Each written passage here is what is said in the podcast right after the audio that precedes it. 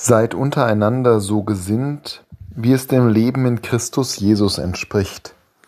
Er war Gott gleich, hielt aber nicht daran fest, wie Gott zu sein, sondern er entäußerte sich und wurde wie ein Sklave und den Menschen gleich. Sein Leben war das eines Menschen. Er erniedrigte sich und war gehorsam bis zum Tod, bis zum Tod am Kreuz. Werdet Jesus ähnlich. Werdet Gott ähnlich. Das ist die Aufforderung, die hier im Brief des Apostels Paulus an die Philippa uns entgegenschallt. Aber diese Aufforderung ist nicht neu. Die hat sich Paulus nicht einfach mal ausgedacht, sondern die ist uralt. Sie hat ihren Kern in jener Erzählung der Schöpfung, die davon berichtet, dass Gott sagt, lasst uns Menschen schaffen nach unserem Bild. Sie findet ein Echo in dem Gebot Jesu in der Bergpredigt, seid barmherzig, wie euer Vater im Himmel barmherzig ist.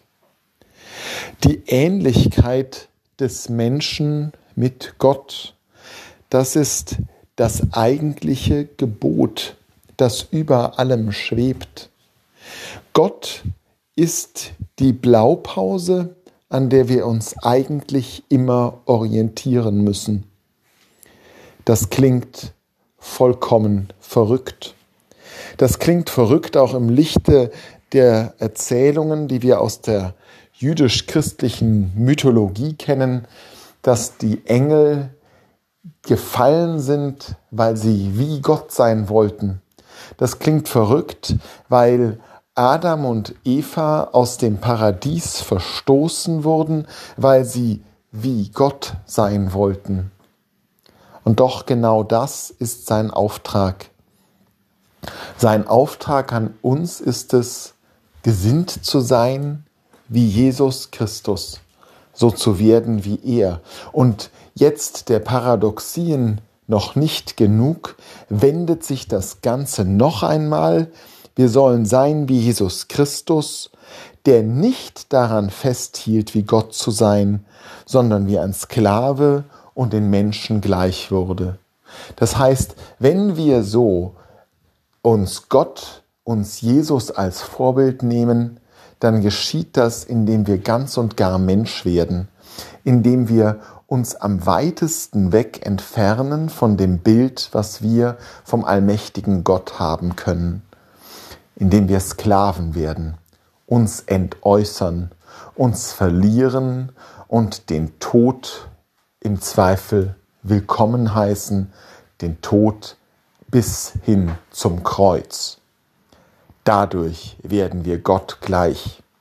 Es ist eine paradoxe Wolte nach der anderen, und zeigt doch, wenn wir uns eben zurückerinnern an den Fall des Menschen aus dem Paradies, an das Vergehen der Engel, das uns die Mythologie berichtet, wenn wir darauf zurückblicken, zeigt es, warum dieser Wille, wie Gott zu sein, diese Personen in die Irre geführt hat weil sie ein vollkommen falsches Gottesbild hatten, weil sie wie ein Götze etwas angebetet hatten, das gar nicht Gott war, weil sie dachten, Gott sei der Allmächtige, Gott sei der, der willkürlich über alles entscheide, Herrscher sei über Himmel und Erde.